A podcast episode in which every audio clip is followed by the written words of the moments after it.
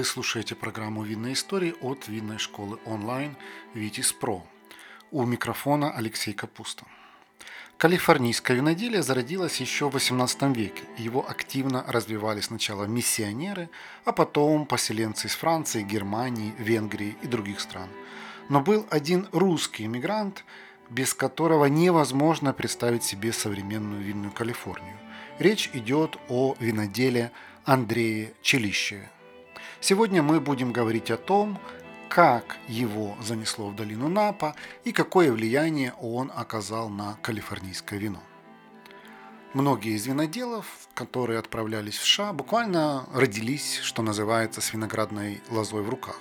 Они были из винодельских семей и с самого детства знали, чего хотят – но Челищев не из их числа. Ранние годы он не подозревал, что свяжет свою жизнь с вином, и уж тем более, что заберется так далеко от родины. Родился он в 1901 году в семье калужского помещика, который впоследствии стал московским мировым судьей. Правда, отец Челищева интересовался изысканными винами и коллекционировал их. А сам Андрей в детстве увлекался биологией и агрономией. В общем, у него было прекрасное, радужное детство в любящей дворянской семье. Но в 1917 году все резко изменилось, грянула революция. Местные мужики взяли штурмом имение Челищевых, повесили их собак, сожгли дом, а самих хозяев планировали расстрелять. Да не вышло. К счастью, семья в тот момент уже успела спастись бегством на юг России, где отец Андрея пошел работать к Врангелю, а сам он стал юнкером. Дальше, с 1918 молодой Челище воюет в рядах Белой гвардии. Но в ноябре 2020 года в ходе Перекопско-Чангарской операции он получает тяжелое ранение. И надо сказать, что это была настоящая кровавая баня, многие белогвардейцы тогда погибли. В итоге родителям Андрея приходит похоронка на сына, и они служат по нему панихиду. Но юный Челищев выжил, и спасло его чудо. Один из казаков, отступая с поля боя, случайно окинул глазом груду мертвых тел на снегу и заметил, что у одного из солдат лицо не запорошено – Подойдя ближе, он понял, что парень жив, поэтому взвалил его на лошадь и отвез в госпиталь. Дальше в жизни Андрея был период долгих иммигрантских скитаний в попытке найти свое место. Через Турцию он поехал в Болгарию, где тяжело трудился на шахтах, а затем в Чехию, где учился в технологическом университете города Брно на сельскохозяйственном факультете. Там-то он и проявил свои таланты агронома и ученого. Позже Челищев отправляется во Францию, где становится Андре. Там он продолжает обучение в знаменитом институте Пастера, а после его окончания изучают микробиологию и виноделие в Национальном институте агрохимии. Разумеется, с таким блестящим образованием у молодого Андре не было проблем с трудоустройством. Следующие несколько лет он успел поработать и на бургундских виноградниках, и в легендарном шампанском доме Мой Шандон, и в исследовательской лаборатории Института Пастера. И он даже преподавал в Национальном университете агрономии. К середине 1930-х Челищев заслуженно заработал себе репутацию одного из самых толковых экспертов в области виноделия. Причем был он не только теоретиком, но и практиком. И вот в 1938 году в его жизни происходят поворотные события. В Париж приезжает Жорж де Латур, выходец из провинции Дордонь, который на тот момент уже долго жил в Калифорнии и владел там несколькими винодельнями. Де Латур приехал не просто так. Он ищет лучшего энолога француза. Жоржу позарез нужен специалист, который сможет реанимировать его бизнес от последствий сухого закона. За советом Делатур отправляется в институт Пастера к авторитетному профессору Марсе. Тот сразу же посоветовал Челищева, уточнив «не француз, но лучший». Так, в 1938 году Андрей Челищев неожиданно для себя оказался в калифорнийской долине Напа. Там он заключает с Жоржем Делатуром контракт на работу на его винодельне Болье Он получает должность вице-президента и главного винодела, а также ежемесячное жалование в 125 долларов. Как оказалось, довольно скромное для той работы, которую предстояло проделать. Потому что в Напе Челищева ожидал настоящий шок. Это сегодня мы знаем ее как регион с красивыми пейзажами и элегантными винодельнями, а в те годы это был просто настоящий дикий запад, а виноделие находилось на уровне каменного века. Для профессионала, работавшего на лучших винодельнях Франции, это была просто-таки психологическая травма. Поначалу Челищев просто не мог поверить, что в калифорнийской глуши никто не знает, что такое теруар, не умеет подбирать сорта под особенности почв. А когда он осмотрел винодельню, то был потрясен еще больше. Во-первых, на месте оказалось, что оборудование никуда не годится. Прессы старые, трубы ржавые, нормальной лаборатории вовсе таки нет – а во-вторых, с технологиями катастрофа. Температуру брожения снижают, добавляя в чан и лед. А для обеззараживания в готовое вино сыпят лошадиную дозу сульфита. В-третьих, площади погребов недостаточно для выдержки вин, а их температура выше нормы. А в цехах так вообще бардак. В бочках обнаружились личинки, а в одной из цистерн дохлая крыса. Как работать в таких условиях? Но Челищев был не из робкого десятка. Он засучил рукава и принялся разгребать эти авгиевы конюшни. Уже в первые годы своей работы винодел внедрил на виноградниках Болье ряд революционных изменений. Навел на винодельне идеальную чистоту. Заказал новое современное оборудование. Обучил местных виноградарей бордоской системе подвязки лоз и основам клоновой селекции изобрел систему защиты лоз от заморозка, а корней от болезней. Запустил систему регулирования температуры брожения. Ввел обязательную выдержку в дубе для красных вин. И это далеко не все. Благодаря Челищеву американцы познакомились с понятием малолактическая ферментация. Это когда почти готовое вино запускают определенный штамм дрожжей, бактерий, которые превращают яблочную кислоту в молочную. Виноделы используют этот прием, чтобы смягчить вкус и избавить вино от резкой кислотности. Изучив теруар долины Напа, Андре сразу понял, что эта местность просто создана для сорта Каберне Савиньон. В итоге уже в первые годы работы ему удалось получить вино Жорж де Латур, которое впоследствии стало культовым. Это было первое калифорнийское вино, выдержанное в дубовых бочках. Надо сказать, что получилось оно весьма недурным, с идеальным балансом, плотным телом, хорошей текстурой и многогранным букетом. Начиная с 1940 года этим вином угощают глав других стран на официальных приемах в Белом доме. После этого оглушительного успеха Челищева в США стали называть не иначе, как маэстро. И в 1950 году он понял, что пора перейти на новый уровень. Нет, свинодельни Балье Андрей не увольнялся, он просто открыл собственную энологическую лабораторию в Сент-Элен. Там он проводил лекции, исследования, дегустации. Туда приезжали виноделы со всей Калифорнии, а в дальнейшем из всех Соединенных Штатов Америки. Именно в этой своей лаборатории Челищев обучил многих иммигрантов, которые посвятили себя виноделию и добились немалых успехов. Уоррена Виньярски, Майкла Грикча и даже Роберта Мандави. Также другие многие известные виноделы-американцы были учениками Челищева. Джим Аллен, Джо Хейт, Джон Дэниел, Роберт Питерсон и многие другие.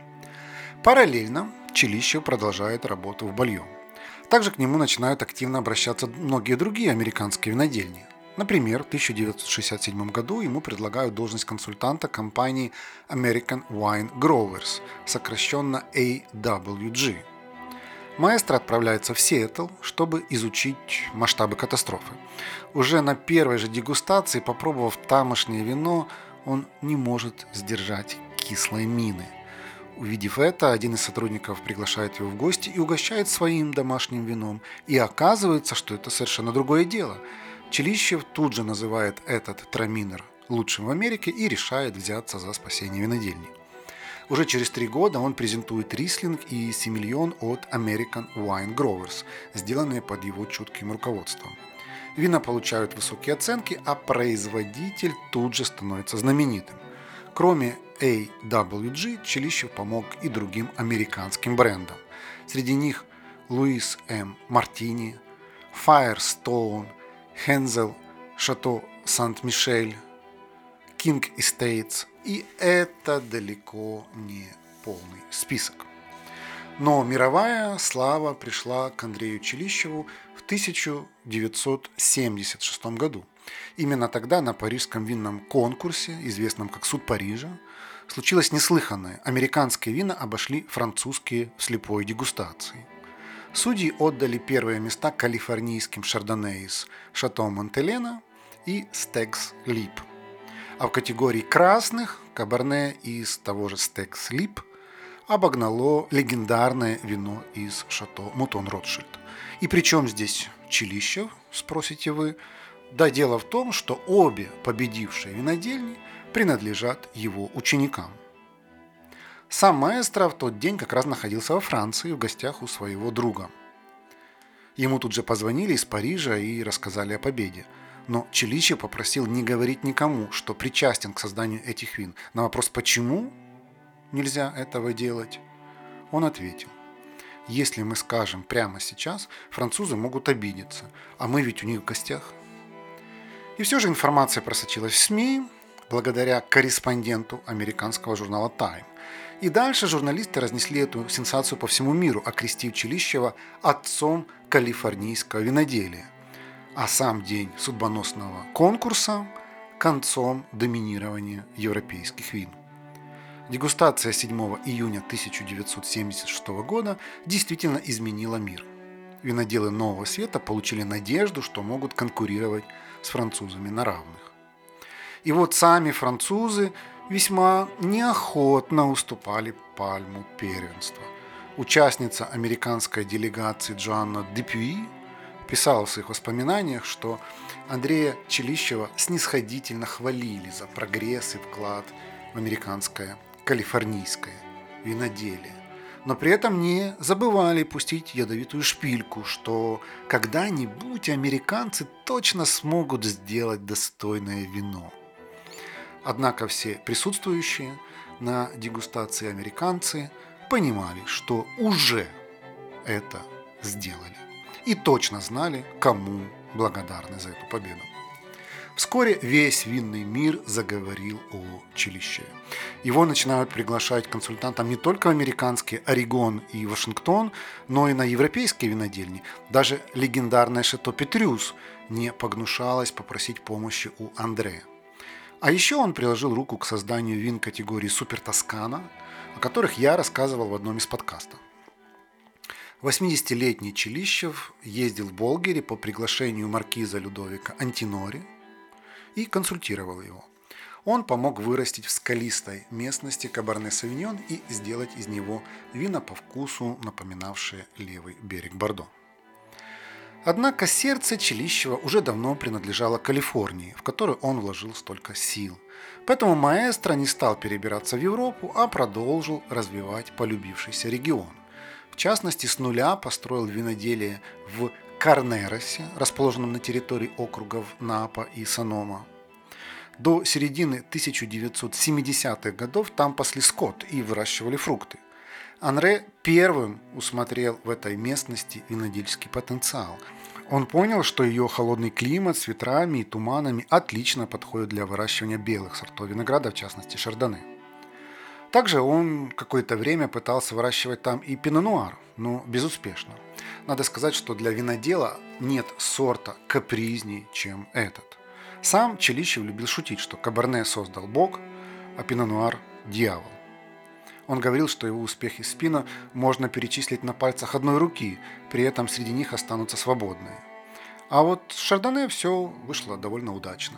И сегодня в Калифорнии более 40 тысяч гектар занято этим сортом. В 1986 году Ален Шуб предложил Челищеву возглавить его винодельню Кон Грик. Но 85-летний маэстро после долгих раздумий решил отказаться. Он объяснил это тем, что уже слишком стар, чтобы делать вино. А теперь он может только учить. В своем письме он писал. Делать вино – это как растить прелестных детей. Надо каждый день карабкаться на бочку, рассматривать, нюхать, трогать, чтобы понять, как оно себя ведет. Наконец, надо обязательно разговаривать с вином, задавать ему вопросы и уметь слышать его ответы. А мои ноги уже дрожат, я не могу дотянуться до него, чтобы поговорить. А такую работу я не могу перепоручить. И все же страсть к виноделию оказалась сильнее, и чуть позже Челищев согласился работать на Кон Грик. Это были годы плодотворного труда, которому он отдал всю свою энергию. Даже падение с бочки не остановило маэстро. Он выписался из больницы и продолжил консультировать Алена Шупа, осматривать виноградники и давать полезные советы. Также Андре до последнего дня обучал виноделов и участвовал в дегустациях. Его называли лучшим носом Калифорнии за умение безошибочно определить регион вина и тончайшие нотки в букете. Своим ученикам он говорил, что вино – это прежде всего напиток для удовольствия, поэтому описывать его надо красиво и поэтично, а не разбирать на составляющие. Вот одна из его цитат на эту тему. Спросите у европейца, что значит обрион. Он ответит, не знаю, потому что покупает вино, а не технологии. В описании вина Челищеву действительно не было равных. На одной из дегустаций он попросил своего ученика рассказать о впечатлениях от напитка. И услышав про нотки зеленого яблока, свежую лимонную кислотность и стойкое послевкусие, маэстро лишь покачал головой, мол, до чего же скучно. Он сказал – Вкус этого вина похож на вкус груди молодой женщины, укутанной в меха ясным зимним днем. Одним словом, всеми силами Андрей стремился передать ученикам посыл, что вино – это эмоции. Челищев умер в 1994 году в Напе. Позже ему установили там памятник, а его имя внесли в зал славы виноделов при Американском кулинарном институте сын Челищева Дмитрий, пошел по его стопам и продолжает развивать калифорнийское виноделие. Сам же маэстро Анре стал легендой еще при жизни. Его называли виноделом всех виноделов, а еще винным эльфом. Прозвище закрепилось благодаря ему невысокому росту и кустистым бровям. Однако в этом приземистом человеке помещалась поистине гигантская энергия. Его энтузиазм позволял творить невозможное и сворачивать горы. Сам же Челищев был человеком удивительно скромным и любил говорить. Ничего выдающегося я не сделал, кроме Каберне. Однако это не так мало. Согласны? Здесь наше путешествие в русскую Калифорнию подходит к концу. А в следующий раз мы отправимся на другой континент, страну, которой больше нет. Да, я про ту самую одну шестую часть суши. Будем исследовать виноделие СССР и узнавать, а что же пили советские люди. Вы слушали программу «Винные истории» от винной школы онлайн «Витис Про».